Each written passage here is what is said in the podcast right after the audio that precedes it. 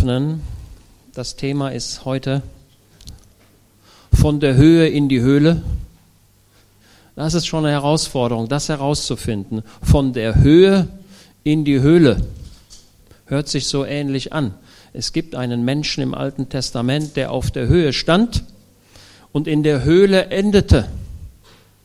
Wer war dieser Mann? Schwierige Frage. Der Bernd lacht schon so ein bisschen. Wer war auf der Höhe und endete in der Höhle? Wer hat Lot gesagt? Wer war das? Ach, die Ilke hat das gesagt. Jawohl. Der Lot. Sein Name Lot. Auf Deutsch Hülle. Sein Name bedeutet Hülle. Etwas schwierig herzuleiten. Der Lot, das war der Neffe des Abraham. Abraham hatte zwei Brüder, ne? Die, ich glaube, die waren zu dritt zu Hause. Und sein Bruder, sein älterer Bruder, Abraham war der Jüngste, hatte einen Sohn. Und wie nennt man den Sohn vom, vom Bruder des Vaters? Das ist der Neffe, ne? Der Lot war der Neffe des Abraham. Ich habe mir immer gedacht, dass der Lot so vielleicht ein, ein Junge war, recht jugendlich, aber das muss gar nicht stimmen, denn der Onkel könnte sogar jünger sein als der Neffe. Also wie alt der Lot war, weiß ich nicht. Ich denke, dass er etwas jünger war als Abraham. Und diese beiden, Abraham mit seiner Familie und der Lot, zogen aus nach, von Mesopotamien nach Haran und von Haran kamen sie über einen kleinen Aufenthalt in das Land Kanaan. Und es heißt in der Bibel immer, und Lot zog mit. Und Lot war dabei. Und Abraham prägte den Lot. Es ist schön, wenn wir als gläubige Menschen auch unsere Familie, unsere Kinder prägen können und ihnen mit etwas mit in das Leben geben können, dass wir ihnen christliche Werte vermitteln. Und das, das war die Eigenschaft des Abraham. Er prägte seine Familie, er prägte seine Mitarbeiter. Wie viele Mitarbeiter hatte der Abraham? Wer weiß das? Wie viele Angestellte hatte der? Wie viele Leute hatte der in seinem Unternehmen? Ich drücke es mal so aus. Jawohl, so ist das. Mindestens 318. Ich habe schon lange darüber nachgedacht, die Zahl irgendwo herzuleiten, ist mir noch nicht gelungen. Aber Abraham hatte eine ganze Menge Menschen, die er prägte. Und das waren treue Leute, die zu den Grundsätzen des Abraham standen. Denn Abraham war ein geistlicher Mensch. Das leuchtet immer wieder hervor und wir dürfen Abraham als Vorbild nehmen und dürfen aufschauen zu diesen Leuten. Abraham, er war ein Mann des Glaubens, er war der Freund Gottes und die Leute bezeugten von ihm, Abraham, du bist wie ein Fürst Gottes unter uns. Ich wünsche mir, dass eure Nachbarn von euch reden und sagen, Mensch, der und der, der ist wie ein Fürst Gottes unter uns. Von diesem Mann geht eine Atmosphäre aus. Man spürt etwas. Man spürt etwas von dem Frieden, der von ihm ausgeht. Ich habe einige Leute kennengelernt, gläubige Menschen. Da spürte man, dass wenn man in ihre Nähe kam, eine große Zuversicht von ihnen ausging. Ein, ein, ein großer Friede in all ihren Nöten.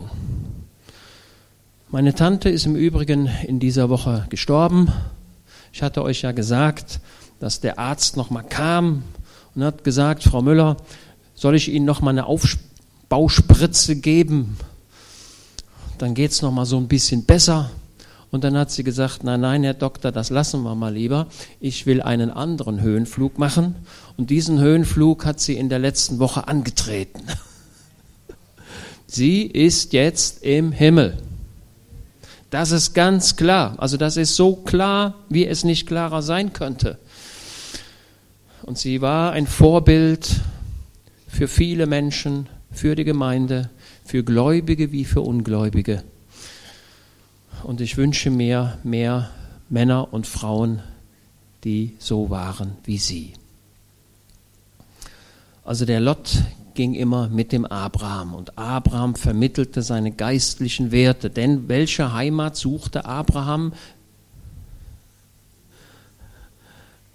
Genau, der Blick des Abraham war immer, das war ein geistlicher Blick, es war immer nicht auf diesseits gerichtet, sondern auf das Jenseits gerichtet. Davon war er geprägt und das vermittelte er auch dem Lot.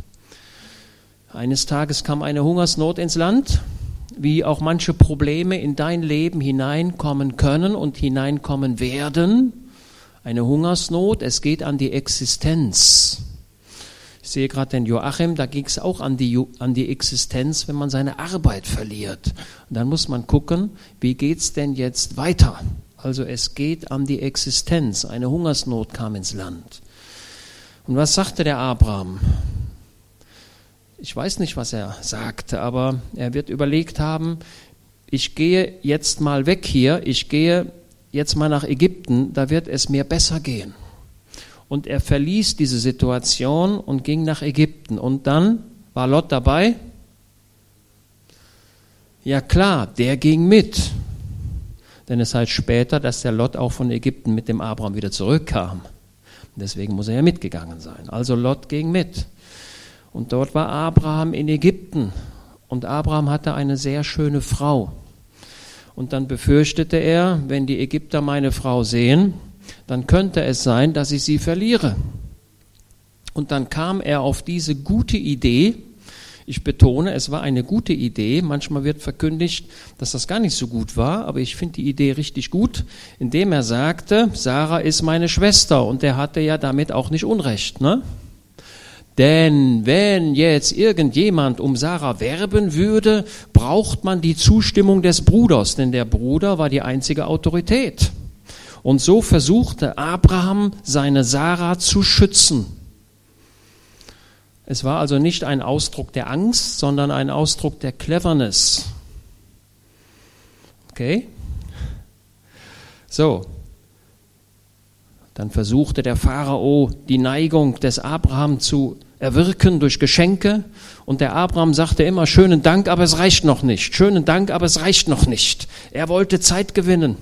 Und irgendwann sagte der Pharao, jetzt habe ich die Nase voll, ich nehme mir jetzt die Frau einfach, ich bin ihr König. Damit hat der Abraham nicht gerechnet. Und Gott griff ein und sagte, Abraham, du musst wieder dahin, wo du hergekommen bist, du musst nach Hause. Was hatte der Lot im schönen Ägyptenland denn so alles gesehen? Was hatten seine Augen wahrgenommen? Was meint ihr? Ich glaube, dass Lot die schönen Häuser gesehen hat, die schönen Pferde, das schöne Leben, das gute Leben, das gute Wetter. Und in Abraham, in Lot entstand der Wunsch, Mensch, das ist aber schön hier, das musst du haben. Aber Abraham und Lot gingen zurück nach Kanaan und dann entstand ein Streit zwischen den Hirten Abrahams und den Hirten Lots. Dieser Streit war aber mehr von Lot angeschoben, denn diese beiden Männer hätten sich leicht einigen können. Aber Abraham merkte, der Lot hat sich verändert. Sein Blick geht von, der, von den geistlichen Werten immer mehr weg zu den irdischen Werten, weg vom Jenseits hin zum Diesseits. Und darüber hinaus kam es zum Streit und sie trennten sich. Und dort stehen diese beiden Männer auf der Höhe dieses Berges. Und Abraham sagt zum Lot, schau mal, dieses Land, wenn du zur Rechten gehst, gehe ich zur Linken, gehst du zur Linken, dann gehe ich zur Rechten. Und Lot wählte, was wählte er? Die ganze Jordanebene. Er wählte dieses schöne Land. Und die Bibel sagt, das Land, das er erwählte, war wie der Garten Gottes. Denn diese ganze Ebene war fruchtbar und war reich bewässert. Und die Leute hatten dort zweimal im Jahr eine Ernte und sie mussten sich nicht vor dem Frost schützen. Ein fantastisches Land, wie der Garten Gottes. Und dort gab es fünf Städte. Man nennt das Pentapolis, lernen wir heute auch mal ein bisschen noch ein paar Begriffe. Im Neuen Testament haben wir die Dekapolis. Was heißt das auf Deutsch? Zehn Städte. Pol, Polis ist die Stadt, Deka sind die zehn Städte, das Zehn-Städte-Gebiet. Und dort im Jordan gab es die Pentapolis. Was heißt das jetzt? Die fünf Städte. Wer kennt diese fünf Städte, die in 1. Mose 14 beschrieben sind? Das war Sodom, das war Gomorra, das war Atma, ne? Zebuim und Zora. Diese fünf Städte, die bildeten eine Gemeinschaft. Dort war der Wohlstand. Es war ein Land wie der Garten Gottes. Und so und Lot wählte dieses Land. Und er ging dorthin, von der Höhe hinab in dieses Tal zu diesen Menschen. Was waren das für Menschen, zu denen er kam? Wenn ihr wollt, schaut mal in 1. Mose 13, Vers 13. Die Leute von Sodom aber waren sehr böse und sündig vor dem Herrn. Wir wissen aber nicht, welche Art diese Sünde war. Die Bibel sagt nur, die äußeren Umstände waren perfekt, aber die Leute sündigten sehr vor dem Herrn, waren sehr böse. Und Gott schaute zu. Und so begab sich der Lot in die Atmosphäre dieser Menschen. Liebe Gemeinde, liebe Besucher, ich will euch heute zurufen, achtet auf die Leute, mit denen ihr zusammen seid.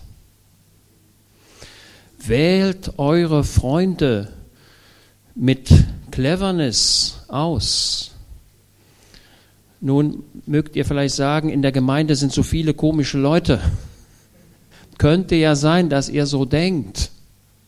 Aber trotzdem halte ich dafür, sucht eure Freunde oder seht zu, dass ihr gläubige Menschen zu Freunden macht. Das ist sehr wichtig. Begebt euch nicht in eine Atmosphäre der Sünde hinein. Okay? Und Gott schaute zu. Einige Zeit später kommt Jesus mit zwei Engeln zu Abraham.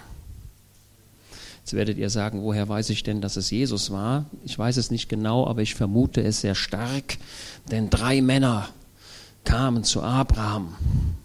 Und ich habe es so verstanden, dass einer dieser drei, das war der Herr Jesus selbst, in Menschengestalt kam er zu Abraham und gab ihm die Verheißung und sagte, Abraham, du hast so lange gewartet, du hast immer gedacht, du würdest dir selbst helfen können, aber pass mal auf, ich bin der Herr, ich gebe dir Nachkommen, schaue auf mich. Und Abraham freute sich. Und diese, er bewirtete diese drei Männer, der Nachmittag ging vorbei, der Abend kam, und dann in 1. Mose 18 heißt es dann in Vers 16, und die Männer erhoben sich von dort und blickten auf die Fläche von Sodom hinab. Sie schauen von oben hinab und sehen all das, was da unten passiert. Und das ist nicht gut, was da unten passierte. Denn die Leute waren sehr böse. Aber wir wissen noch gar nicht, worin diese Bosheit bestand. Der Leser wird quasi auf die Folter gespannt und sagt, ja, was ist denn da los?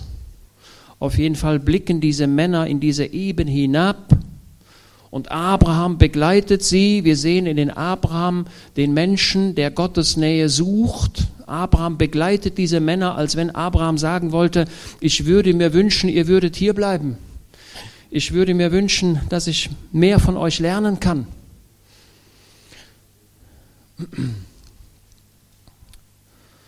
Und Vers 20, und der Herr sprach, das Klagegeschrei über Sodom und Gomorra, wahrlich, es ist groß und ihre Sünde, wahrlich, sie ist schwer. Welche Art der Sünde, die Sünde war, wissen wir immer noch nicht. Und jetzt heißt es, ich will doch hinabgehen und sehen, ob sie ganz nach ihrem Geschrei, das vor mich gekommen ist, getan haben. Und wenn nicht, so will ich es wissen. So heißt es in meiner Übersetzung. Und als ich Junge war, als ich Kind war, habe ich mir immer gedacht, Mensch, ich dachte, Gott würde alles wissen. Und jetzt weiß er ja bestimmte Dinge gar nicht. Habt ihr nicht auch den Eindruck, als wenn ihr sagen würdet, Mensch, muss Gott vom Himmel herabkommen, weil er unkundig ist? Muss er die Sache untersuchen? Wie soll ich diesen Vers verstehen? Ich verstehe ihn so. Gott kannte die Situation ganz genau und er sagt, ich will hinabgehen und die Sache nochmal untersuchen und schauen, ob ich diesen Leuten nochmal Gnade erweisen kann. Ich will hinabgehen und gucken, ob ich meine Barmherzigkeit auch diesen bösen Menschen zugänglich machen kann. Ich will nochmal hinabgehen und, und mit den Leuten reden. Ich will nochmal meine Gnade erweisen und diese Leute bitten und auffordern. Neutestamentlich, in der neutestamentlichen Auslegung würde ich sagen, Gott macht sich auf, um diesen bösen Menschen nochmal eine Chance zu geben und zu sagen, bekehrt euch, das war das Ansinnen Gottes. Und das gilt auch heute. Ich habe einige Bilder gesehen aus China. Der chinesische Präsident, der Parteivorsitzende dort, steht dort und hält eine Parade ab, eine Militärparade. Und du siehst Soldaten, soweit das Auge reicht. Es kann einem Angst und Bange werden. Geht euch das auch so? Wenn ihr manche Bilder seht, wo Waffen gebaut werden, die eine enorme Zerstörungskraft haben, und ihr sagt, wenn es solche Waffen gibt, dann werden sie wohl auch eingesetzt werden, oder? Es kann einem Angst und Bange werden. Die Amerikaner rüsten ohne Ende. Und sie liefern Waffen nach Saudi-Arabien und die Iraner rüsten und die Chinesen rüsten und die russische Föderation rüstet und Europa sagt, ja, wir müssen auch rüsten. Ne? Es könnte einem Angst und Bange werden, aber für den gläubigen Menschen nicht. Achtung, der gläubige Mensch wird gerettet werden. Das will ich deutlich verkündigen, das sehen wir gleich. So, Gott möchte vom Himmel herabkommen, um die Sache zu untersuchen, ob er noch was tun könnte und der kommt auf die Idee und sagt, ich schicke zwei Männer, zwei Boten und dann will ich mal schauen, was passiert. Vielleicht ist doch eine Veränderung da. Und Abraham merkt das und er fängt an, mit Gott zu verhandeln. Habt ihr sowas schon mal gehört? Ein Mensch verhandelt mit Gott. Und Abraham sagt, Herr, willst du die Stadt für mich vernichten? Wenn denn 50 Gerechte in dieser Stadt wohnen?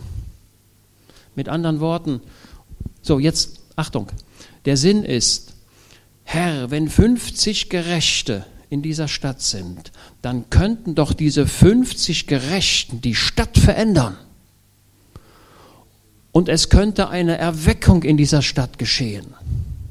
Also nicht im Sinne von, die 50 nehmen wir weg und die anderen bleiben übrig, sondern im Sinne von, die 50 gerechten Menschen können das Verderben aufhalten. Habt ihr den Gedanken?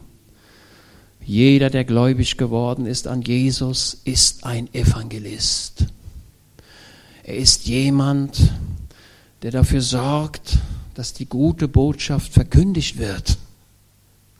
Also lehn dich mal nicht zurück in deinen Sessel und sag, die anderen sollen machen. Oder der Pastor macht das ja. Oder der macht das ja. Jeder von euch darf ein Verkündiger des Evangeliums sein. Das ist das, was Gott möchte. Also du darfst mit deinen Nachbarn reden, mit deinen Arbeitskollegen. All das ist zulässig und gewünscht.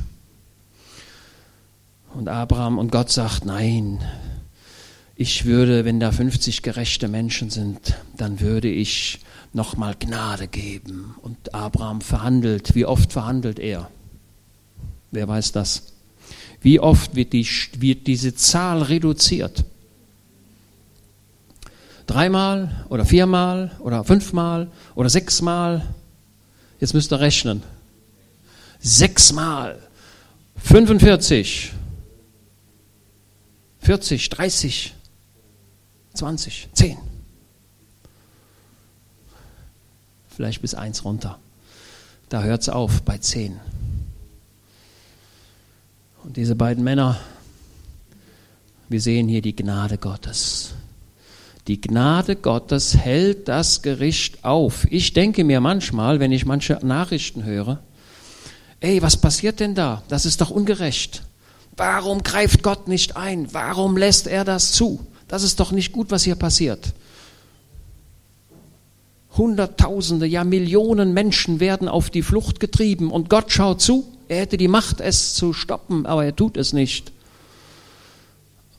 Antwort, Gott schaut zu und er sieht alles, aber er lässt nichts durchgehen. Denkt das mal nicht. Seine Gnade ist da und seine Gnade ist auch heute da.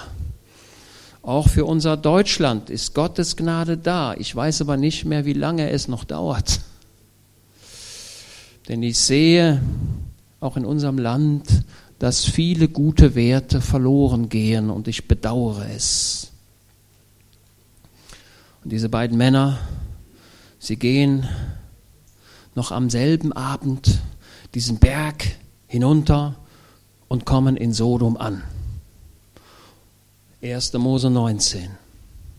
Und die beiden Engel kamen am Abend nach Sodom. Jesus war nicht mehr dabei. Denn anfangs waren sie zu dritt und ich gehe davon aus, dass Jesus sagte, so ihr Engel, ich sende euch. Er sendet diese beiden Engel in Menschengestalt. Also ich glaube an Engel. Jawohl. Und die beiden Engel kamen am Abend nach Sodom, als Lot gerade im Tor von Sodom saß. Das bedeutet, da war wahrscheinlich Gerichtstag an diesem Abend und zivilrechtliche Dinge wurden hier verhandelt. Und Lot war gerade bei der Arbeit.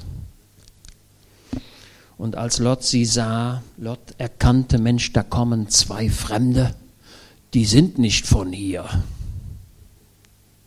die sehen anders aus, die sprechen auch anders. Die kenne ich nicht. Es sind Fremde, Ausländer. Was wollen die hier? Und er steht auf und er tut genau das, was er von seinem Onkel gelernt hat. Was hat der Onkel immer gemacht, wenn Gäste kamen? Hat er schnell die Türen geschlossen? Nein, er hat die Türen geöffnet und er eilte und sagt, wir machen jetzt Essen, kommt bitte, wascht eure Füße und so weiter. Gastfreundschaft. Abraham war von Gastfreundschaft erfüllt und auch war er offen gegenüber Ausländern. Ich drück's mal so klipp und klar aus.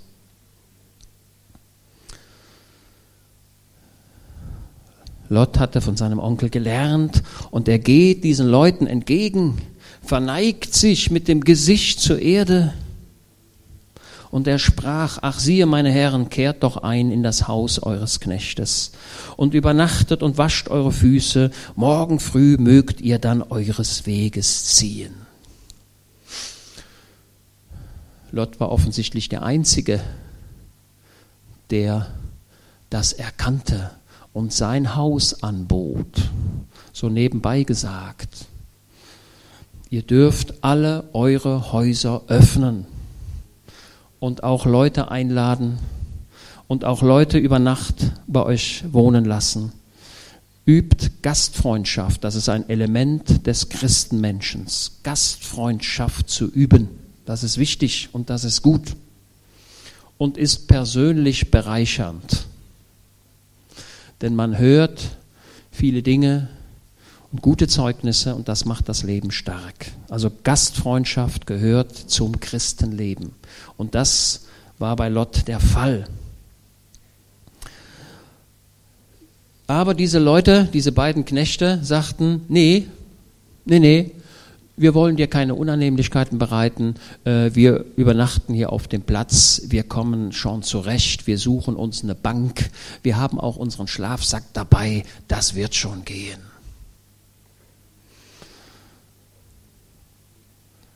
Der Lot wusste aber, wenn das geschieht, dann könnte es für diese Leute übel ausgehen, denn die Leute von Sodom sind, wie sind die?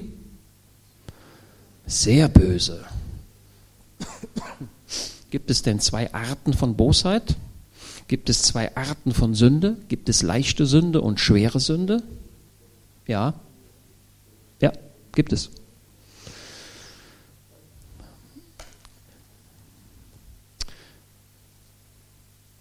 So, die Bibel legt sich immer selbst aus. Das ist ein Prinzip. Und ich will nicht allzu viele Bibelstellen heute verwenden, ähm, aber ich denke, es macht doch Sinn, damit ihr es mit euren eigenen, mit euren eigenen Augen auch lesen könnt.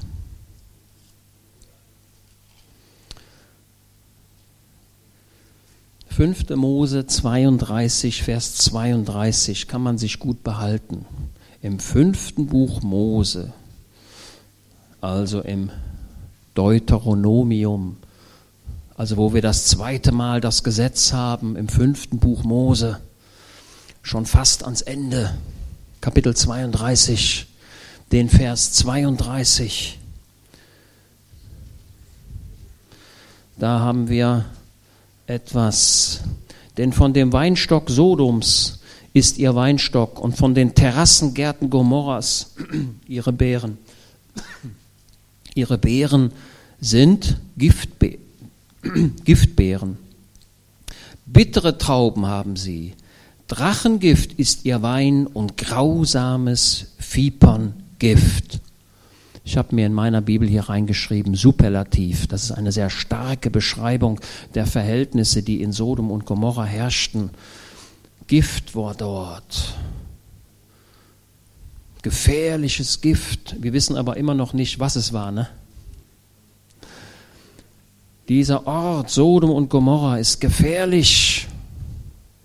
Wir finden eine weitere Stelle in der Bibel, die genau beschreibt, was in Sodom und Gomorra der Fall war, auch im Neuen Testament, aber wir lesen noch eine Stelle aus dem Alten Testament, und zwar Hesekiel Kapitel 16.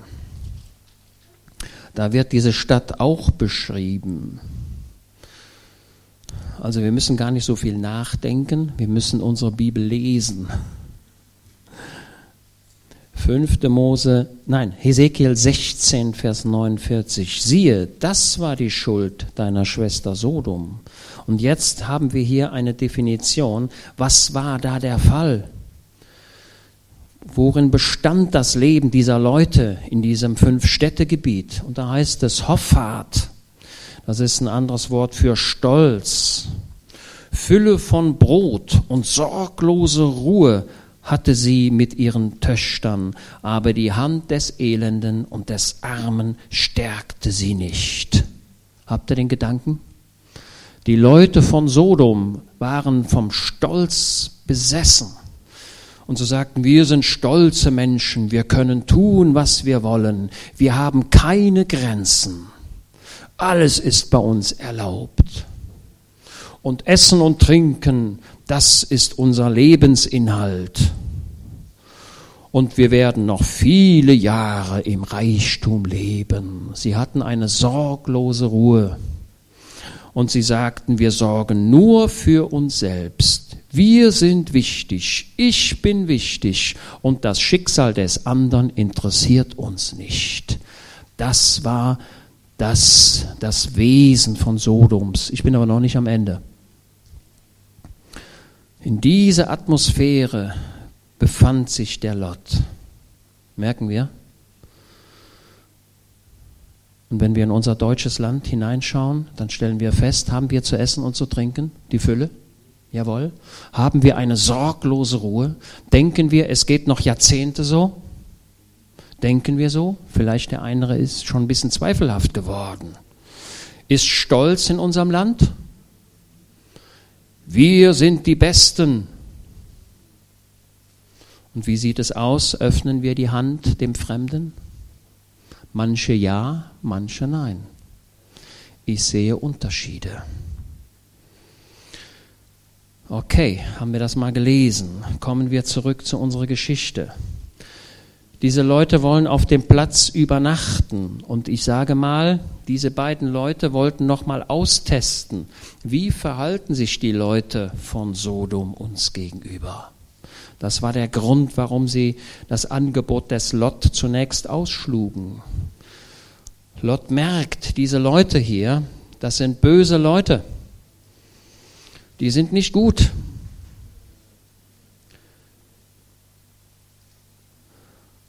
Lot macht das einzig Richtige. Als er jedoch sehr in sie drang, kehrten sie bei ihm ein und kamen in sein Haus. Und er machte ihnen einmal, backte ungesäuertes Brot und sie aßen. Worin, woran erinnert euch das ungesäuerte Brot, das er backte? An den Auszug aus Ägypten. Ob der Lot nicht hier schon etwas merkte, es geht um eine Veränderung? Bin mir nicht ganz sicher. Noch hatten sie sich nicht niedergelegt, da umringten die Männer der Stadt, die Männer von Sodom, das Haus, vom Knaben bis zum Greis, das ganze Volk von allen Enden der Stadt. Und sie riefen nach Lot und sagten zu ihm, wo sind die Männer, die diese Nacht zu dir gekommen sind? Führe sie zu uns heraus, dass wir sie erkennen. Ja, was wollten die denn jetzt, die Leute? Erstmal vom Jungen bis zum Alten, Mann und Frau, alle Sie umzingelten das Haus des Lot. Wenn wir diese Botschaft hören, etwas wird umzingelt, was bedeutet das in der biblischen Terminologie? Jericho wurde umzingelt, damit es fällt. Simson wurde umzingelt, damit er fällt. Und genau wurde dieses Haus des Lot umzingelt, damit es fällt. Mit anderen Worten, diese Leute haben gesagt, wir wollen diese Leute nicht und den Lot wollen wir auch nicht. Die Bibel sagt, Lot war ein gerechter Mann. Lesen wir im Petrusbrief. Lot war ein gerechter Mann. Die Prägung des Abraham wurde im Lot sichtbar. Wobei ich deutlich sage, das war nicht der Platz, wo Gott den Lot haben wollte, aber er war nun mal da. Und so machen diese Leute sich auf und sagen, Lot, gib diese Männer heraus, damit wir sie erkennen. Was wollten die denn machen mit denen?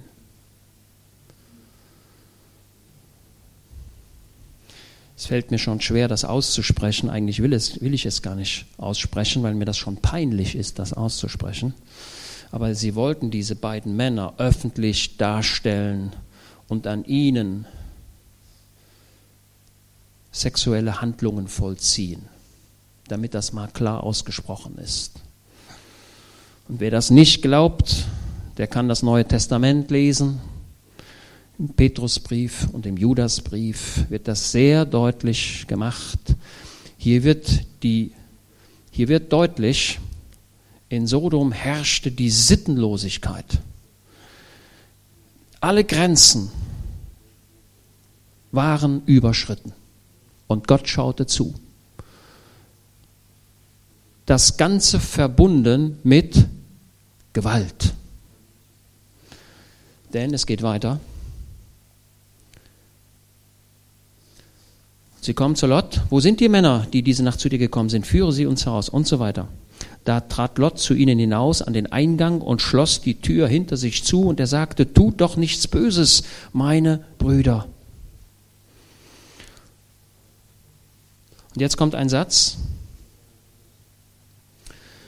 der hat, früher hat der meine Meinung von Lot sehr beeinflusst ach, was macht der Lot jetzt? Ich, also jeder Leser wird sagen, hatte ich bisher eine gute Meinung von Lot, wird diese gute Meinung jetzt zerstört. Deine gute Meinung wird zerstört, denn hier lesen wir einen Satz. Seht doch, ich habe zwei Töchter, die keinen Mann erkannt haben, die will ich zu euch herausbringen. Was bedeutet das? Er sagt, schützt, ich möchte gerne meine Gäste schützen, aber da ihr ja wahrscheinlich mich nicht hören wollt, gebe ich euch meine eigenen Töchter, macht mit ihnen, was ihr wollt. Was haltet ihr davon? Ihr werdet sagen, Lot, das geht gar nicht. Ey, was bist du für einer? Wiegst du ein Menschenleben gegen das andere Menschen auf? Opferst du deine eigenen Töchter? Das geht doch nicht und wir sind erschüttert. Geht es euch nicht so? Ihr werdet sagen, hatte ich bisher eine gute Meinung dann ist diese gute Meinung jetzt gänzlich zerstört. Ich kann dem Lot nichts mehr abgewinnen.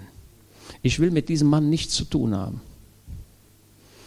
Und Petrus sagt, der Mann war gerecht. Ja, liebe Leute, wie bringe ich das denn auf die Reihe?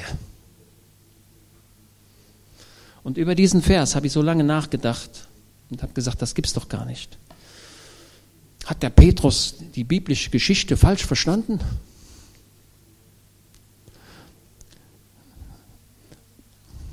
Nein, er hat sie richtig verstanden. Petrus unterliegt keinem Irrtum. Ich verrate euch ein Geheimnis. Die, die, beiden Frauen waren gar nicht im Haus. Lesen wir später. Lot testet aus, er hätte seine Töchter nie gegeben. Und er sagt, vielleicht kann ich alle retten. Ich rette meine Gäste und ich biete mal meine Töchter an, obwohl ich weiß, dass es gar nicht geht. Wenn sie dann sagen ja, dann werde ich sagen, nee, geht nicht. Diese beiden Töchter sind nicht im Hause. Und wie wir sehen, sind diese Männer und diese Frauen von Sodom gar nicht an den Töchtern interessiert. Gott sei Dank. Tut ihnen, wie es gut ist in euren Augen. Nur diesen Männern tut nichts, da sie nun einmal unter den Schatten meines Daches gekommen sind. Aber sie sagten, zurück da! Und sie sagten, da ist einer allein gekommen, sich als Fremder hier aufzuhalten und will sie schon als Richter aufspielen. Nun, wir wollen dir Schlimmeres antun als jenen. Sie gehen jetzt dem Lot ans Leder. Habt ihr den Gedanken? Und das ist das Wesen Sodoms. Grenzenlose Sittenlosigkeit verbunden mit Gewalt ohne Respekt. Und das ist genau das, der Punkt, wo Gott sagt, jetzt ist Schluss. Jetzt ist Ende. Also ich will heute sagen, der himmlische Vater im Himmel schaut zu und er schaut von oben auf diesen Globus und er sieht die Völker, er sieht die Städte, er sieht die Gemeinden, er sieht die Familien und er sieht, wie die Sittenlosigkeit überall Einzug hält. Ich denke, dass viele von euch einen Fernseher haben und werden in dem Fernseher möglicherweise das eine oder das andere sehen. Man wird dort Dinge sehen, die man vor fünf Jahren noch nicht gesehen hat. Und vor fünf Jahren hat man Dinge gesehen, die man vor zehn Jahren nicht gesehen hat. Wir sehen heute in unseren Fernsehern Dinge, die waren vor einigen Jahren völlig unmöglich. Das war tabu. Da hat man gesagt, diese Grenze werden wir nicht überschreiten. Und diese Grenzen sind überschritten. Das ist unsere Situation heute. Es ist so. Und ich habe schon ein bisschen Angst davor, dass durch die Gewöhnung man vielleicht zu der Erkenntnis kommt, das sei normal. Das ist nicht normal. Wir haben hier in unserem Land eine Sittenlosigkeit, die immer weiter vorangehen wird, verbunden mit Gewalt. Aber Achtung, Gott zieht irgendwo eine Grenze.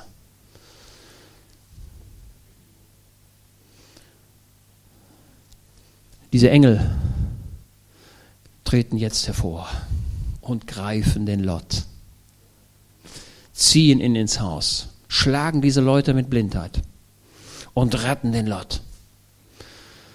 Das ist die gute Botschaft. Der Gerechte wird gerettet. Und ich glaube, dass die Entrückung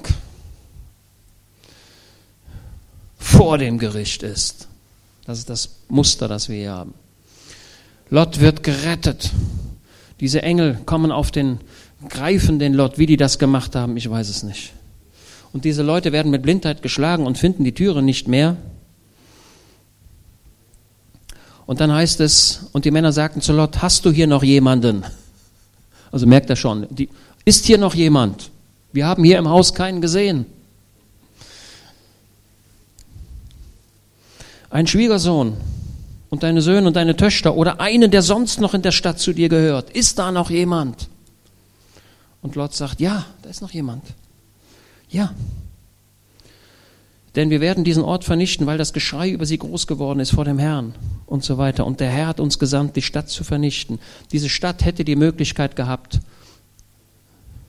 sich zu verändern. Und wir müssen wissen, diese, diese, diese fünf Städte, die sind vorher schon mal, zeitlich vorher, in Gefangenschaft geraten und Abraham hat diese Leute zurückgeholt. Die Gnadenerweise waren zahlreich, auch gegenüber diesen bösen Leuten. Also das Gericht kommt nicht überraschend, sondern wir haben eine lange Zeit der Gnade vorher und die haben wir im Moment noch hier in unserem Land auf diesem Globus.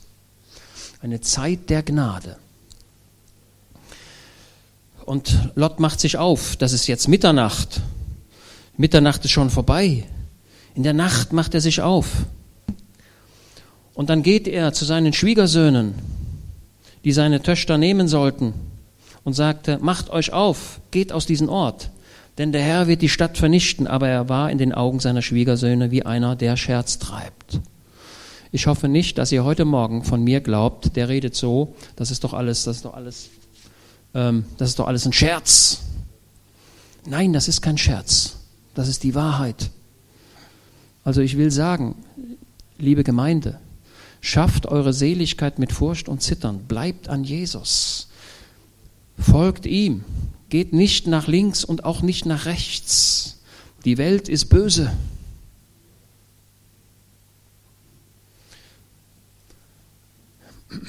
So, ich, ähm, ja, äh, manchmal träumt man ja in der Nacht. Wer träumt denn schon mal? Brigitte hat heute Nacht geträumt. Ich dachte, war nicht so schön. Aber ihr, ich habe gesehen, einige träumen schon mal. Jack, du träumst auch schon mal? Ja, hoffentlich was Schönes. Hoffentlich weckt dich dann keiner, wenn der, wenn der Traum gerade so schön ist. Ne? Und so war es auch diese Nacht. Und normalerweise vergesse ich das dann wieder. Und wenn, wenn der Morgen da ist, kann ich mich nicht mehr erinnern, was ich geträumt habe, ist weg. Aber daran, so, jetzt werde ich sagen, ja, und was hast du geträumt? Also, ich war hier in dieser Gemeinde, in diesen Räumlichkeiten. Hier. Und ich ging so durch die Räume und stellte fest, Mensch, auf dem Boden, da liegt ja dieses und jenes. Und das ist ja schon festgetreten. Das sind Dinge, die da nicht hingehören. Könnt ihr euch die Situation vorstellen? Also wenn da Dinge so rumliegen, sagen wir mal ein Kaugummi, und wenn man das nicht wegmacht, dann tritt man drauf und irgendwann ist es fest. Und überall lagen solche Sachen, die schon festgetreten waren. Und an einer Stelle fehlte sogar eine ganze Wand. Also ein Bauteil war nicht mehr da. Und ich fragte, ja, wo ist das denn? Und warum hat hier keiner sauber gemacht? Warum liegt das denn hier rum?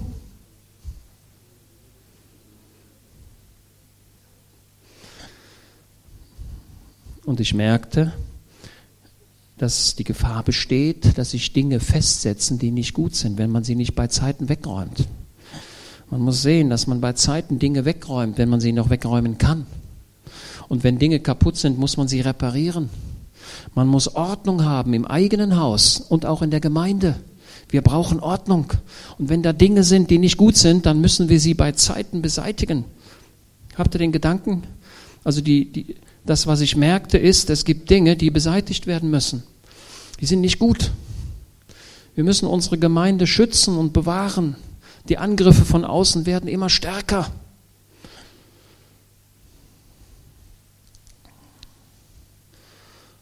Und diese Schwiegersöhne, sie sagten, ach Lot,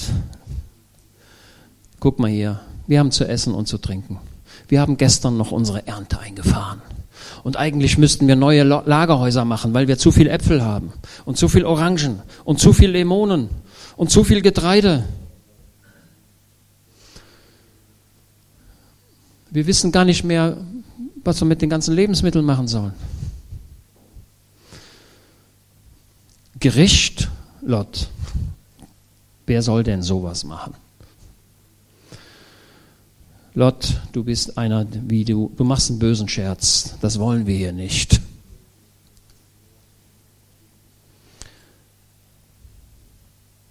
Und sobald die Morgenröte aufging, ihr merkt, die Nacht neigte sich dem Ende, die Sonne ging auf. Und jetzt, schaut mal hier, und sobald die Morgenröte aufging, drängten die Engel Lot zur Eile und sagten, mache dich auf, nimm deine Frau und deine beiden Töchter, die du so wertschätzt, Die hat der, die, er wollte sie nicht opfern, damit das mal klar ist. Die hier sind, damit du nicht weggerafft wirst durch die Schuld der Stadt. Und was macht der Lot? Als er aber zögerte, lieber Mensch, wenn Jesus dich ruft, zögere bitte nicht.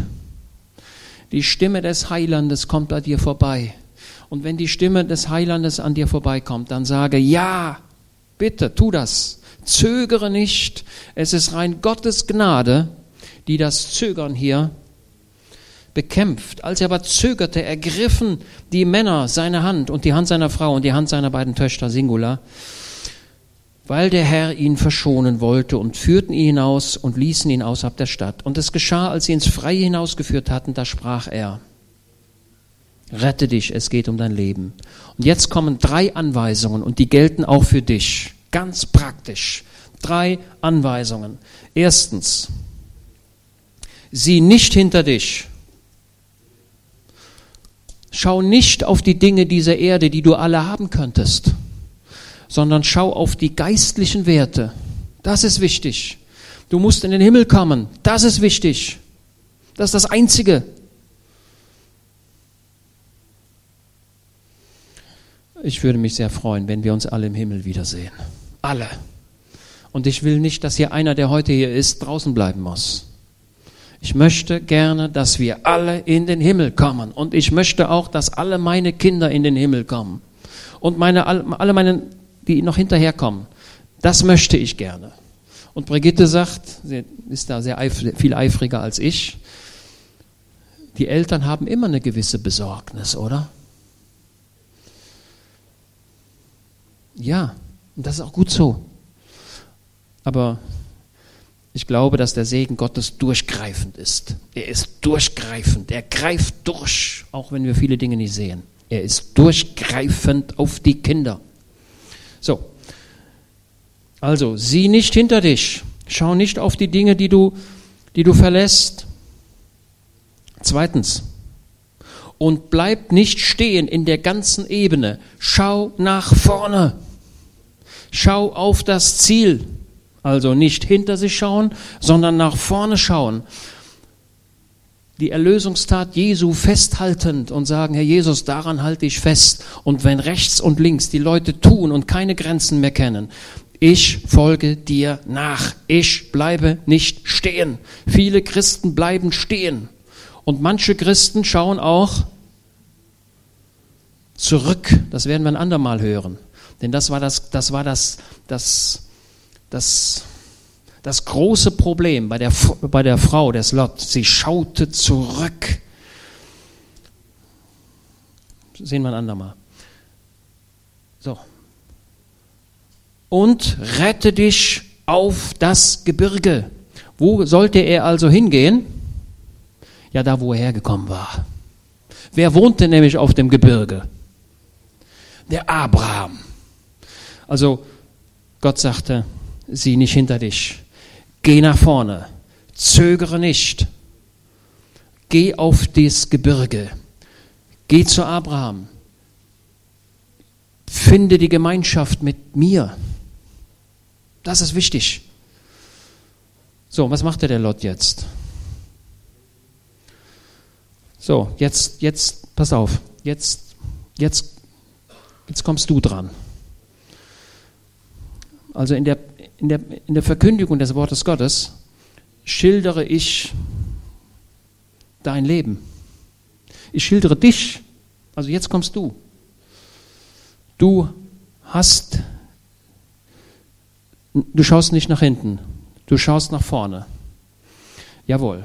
Aber jetzt passiert etwas. Und das bist du.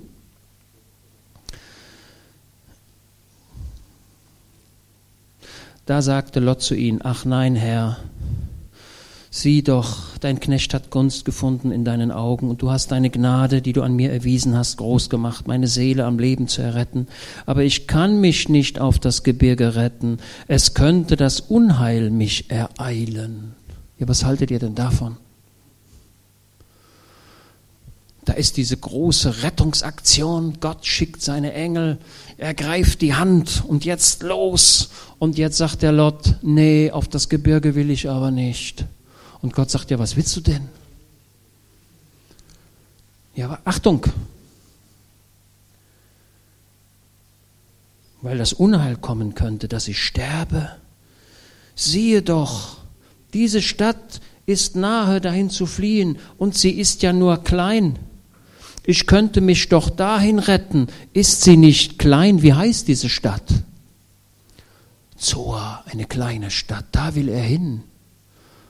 Und ich habe mich gefragt, Elot, warum?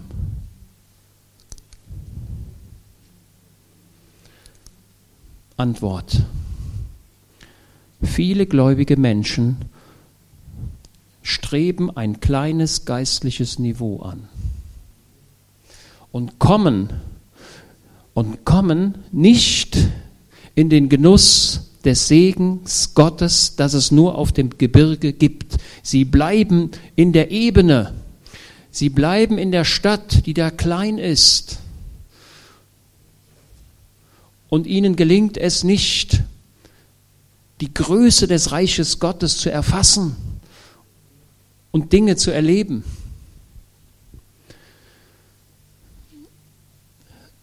So, wir sagen immer, bei gläubigen Menschen gibt es keinen Zufall. Ne? Haben wir ja schon oft so gesagt, denke ich mal.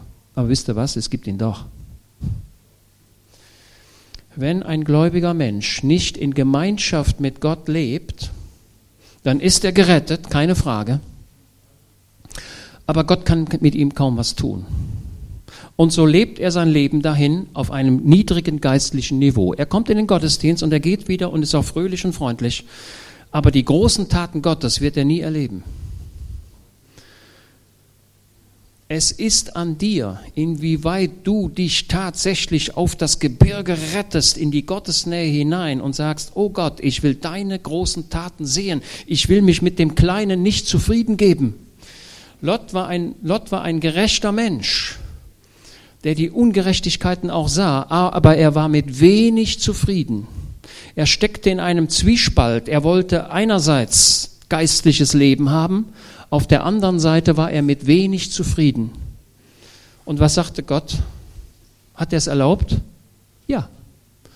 Gott hat gesagt, jo, wenn ich mit dir nicht viel tun kann, weil du gar nicht den Wunsch hast, in meine Nähe zu kommen, dann leb doch dort aber du versperrst dir eine, du versperrst dir einen Großteil des Segens, den ich habe. Also das ist dasselbe, ich nehme mal wieder ein Bild, da ist ein Buffet und da sind alle möglichen Speisen drauf. Und, ne? Also wenn es Buffet geht, gibt, dann versuche ich immer als Erster da zu sein. Ich habe da meine Erfahrungen gemacht. Das Beste ist immer zuerst weg. So, wenn wir aber Ich habe manchmal den, den Vorteil, dass ich so ein Buffet eröffnen kann. Ne? Und da warten immer alle, bis der Erste den Teller nimmt, und den nehme ich dann und dann geht's los.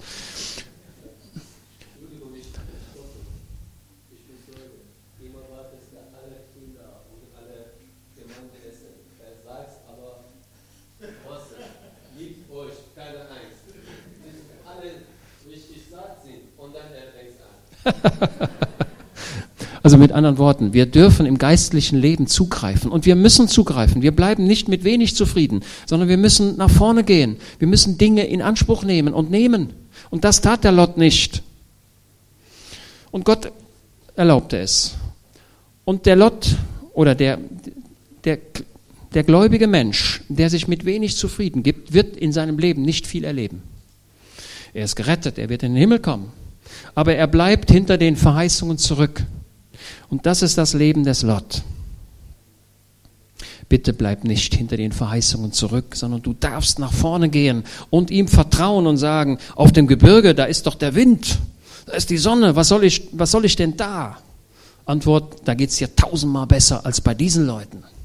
Und jetzt schaut, was passiert. Gott sagt, jo, geh dahin. So, in diese kleine Stadt. Gott vernichtete jetzt von den fünf Städten vier. Diese Stadt hat er verschont, wegen des Lot. Interessant, ne? Interessant, unglaublich. Unglaublich, was Gott tut. Und jetzt, Vers 30. Lot aber zog von Zoa hinauf und wohnte im Gebirge. Der bleibt gar nicht da. Der ist eine Zeit lang da.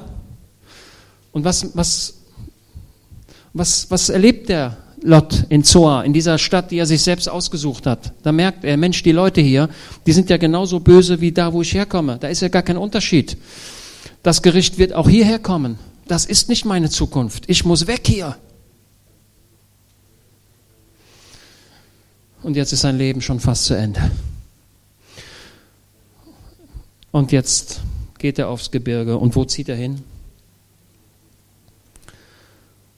Und seine beiden Töchter mit ihm, denn er fürchtete sich in Zoa zu wohnen. Und er wohnte in einer Höhle, er und seine beiden Töchter. Und hiermit ende ich, sonst wird es zu lang heute Morgen. Ihr könnt die Geschichte selbst zu Ende lesen, die ist nicht schön. Das, was jetzt kommt, das wage ich gar nicht vorzulesen und ich will es gar nicht vorlesen, weil mir das zu peinlich ist, was hier geschieht. Hier wird der eigene Vater vergewaltigt, man will es gar nicht lesen. Das ist schlimm. Zusammenfassung. Ich habe nur wenige Gedanken gesagt, die hätten eigentlich gesagt werden müssen. Gott ist gnädig. Gott möchte, dass du gerettet wirst. Gott sieht den Lot. Er sieht seine Ehrenhaftigkeit und er wird gerettet. Aber Lot bleibt weit hinter seinen Möglichkeiten zurück. Im Übrigen, nach 1. Mose 19 kommt der Lot nie wieder vor. Habt ihr schon mal gemerkt? Die Geschichte endet. Ende. Auch die Frau des Lot hat keinen Namen. Die beiden Töchter des Lot haben keinen Namen. Ein Mann, der hinter seinen Möglichkeiten zurückbleibt.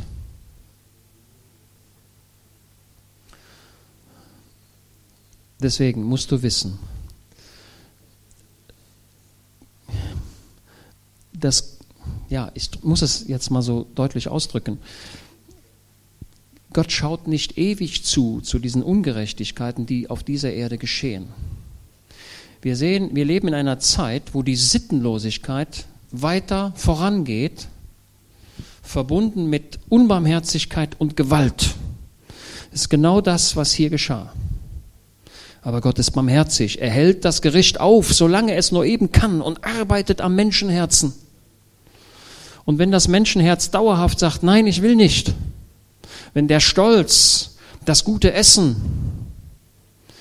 die Feindlichkeit anderen gegenüber, und das ist das Gift, von dem die Bibel spricht. Das ist ein gefährliches Gift. Gott will Gnade haben, aber er rettet den Lot aus dieser Atmosphäre, weil Gott gnädig ist. Er wird auch dich erretten. Aber sieh zu, dass du ein hohes geistliches Niveau einnimmst und orientiere dich nicht an dem Kleinen, sondern wir wollen doch die Größe Gottes hier erleben, oder? Wir wollen doch die Wunder Gottes hier erleben. Ich, wie, wie, wünsche ich mir das, dass der, dass der Lahme aus dem Rollstuhl aufspringt und, und andere Dinge geschehen. Die Apostelgeschichte ist nicht zu Ende, falls das jemand denken sollte und wie manche Leute schreiben und machen den Glauben der Menschen kaputt. Die Apostelgeschichte ist nicht zu Ende. Gott ist derselbe. Der verändert sich gar nicht. Und Gott ist nicht der grausame Gott, der die Leute von Sodom vernichtet, sondern er ist der Gott, der barmherzig zum Menschenherzen redet, der aber dann auch die Konsequenzen zieht bei beharrlicher Widerspenstigkeit. Dann kommt das Gericht. Und wie kommt das Gericht? Frage ich euch. Es kommt immer schnell. 1. Mose 18, 1. Mose 19 haben wir ein 24-Stunden-Fenster. In 24 Stunden passiert das, was wir in 1. Mose 18 und in 1. Mose 19 lesen. Das Gericht kommt schnell. Die Morgenröte geht auf. Jeder denkt, ein guter Tag.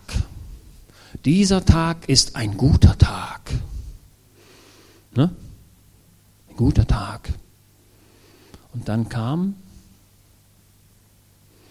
der Meteor vom Himmel. Ich weiß nicht, was Gott gemacht hat was wir heute am Toten Meer sehen, diese Wüste, die wir da haben. Ein kleiner Vorspann. Die Frau des Lot wurde zur Salzsäule, ne? Wurde zur Salzsäule, ne? Ey, ich habe mir gesagt, oh Gott, was bist du unbarmherzig. Diese Frau hat doch nur zurückgeguckt. Sie hat doch nur mal geguckt und, und du bist so grausam. Ne, Geht es euch nicht auch so? Dass ihr sagt, das ist aber, nein, da steckt eine ganze Gesinnung dahinter. Und sie wird zur Salzsäule und damit drückt Gott etwas aus. Das finden wir öfter in der Bibel. Er drückt etwas aus und sagt, diese Gesinnung ist für mich völlig unakzeptabel. Das wird damit zum Ausdruck gebracht. Ich kann es noch mal ein andermal besser beweisen. Und so erstarrt sie dort, diese Frau des Lot. Das ist nicht das, was Gott möchte für dich. Er möchte dich auf die Gebirge führen, in die, in die Gegenwart Gottes. Der Abraham, der hat er alles angeguckt. Ja doch, der stand, der ging dann auf den Berg und schaute in die Ebene herunter und berichtet was? Wie das Feuer eines Schmelzofens, Rauch. Oh. Und diese ganze Gegend dort sieht so aus, wie sie heute aussieht. Unfruchtbar, kein Leben. Man könnte quasi sagen, verflucht. Ne? Diese Ebene ist verflucht. Lebe auf dem Berg, komm in die Gegenwart Gottes. Der Unrat, der im Leben ist, die, fest, die fest die festen Dinge, die da auf dem Boden kleben, oder wenn sogar Bauteile in deinem Leben kaputt gegangen sind, repariere sie. Stehen wir auf und beten.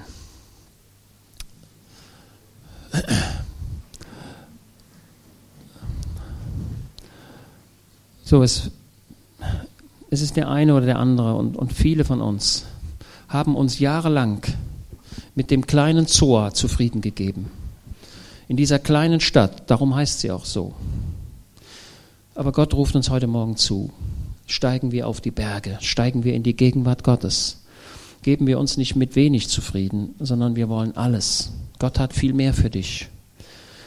Dein Schicksal ist nicht in einer Höhle zu leben, sondern dein Schicksal ist auf dem Berg zu leben. Das heißt obendrauf, da wo die Sonne scheint. In der Höhle passieren merkwürdige Dinge. Das ist nicht das, was Gott möchte. Ja, ist jemand da,